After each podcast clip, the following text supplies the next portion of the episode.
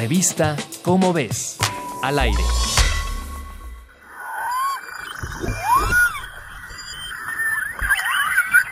¿Sabes cuáles son los canarios del mar y por qué reciben ese nombre?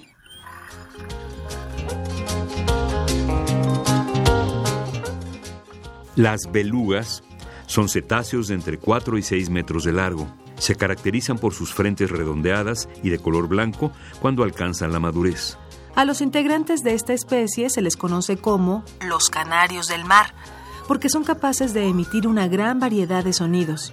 Han tenido que desarrollar esta habilidad ya que pasan gran parte de su vida en regiones árticas donde hay poca luz la mitad del año. Para las belugas la comunicación es muy importante. De este modo pueden organizarse y protegerse de sus depredadores. Estos pueden ser orcas y osos polares, pero también siguen siendo cazadas por pesquerías comerciales. En tales condiciones, para madres y crías es vital compartir información sobre posibles riesgos, así como ubicarse por medio del sonido. Audra Ames, de la Fundación Oceanográfica de Valencia, hizo un estudio al respecto.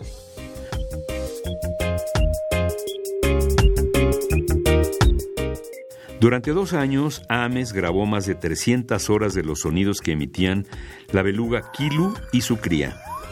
Descubrió en primer lugar que el rango de las frecuencias en que se comunican es mucho más amplio de lo que se pensaba. En segundo lugar, detectó que la madre y la cría emiten un llamado idéntico pero distinto al de otras belugas. La investigadora lo catalogó como una especie de apellido con el que se identifican los miembros de una familia. Ames publicó sus resultados en el Journal of the Acoustic Society of America.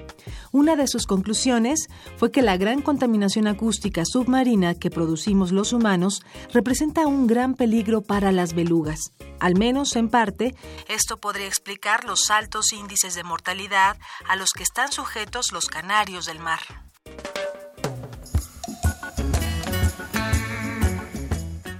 Encuentra más información en la revista ¿Cómo ves? Ciencia que ilumina hasta los rincones más profundos del océano. Revista Cómo ves, al aire.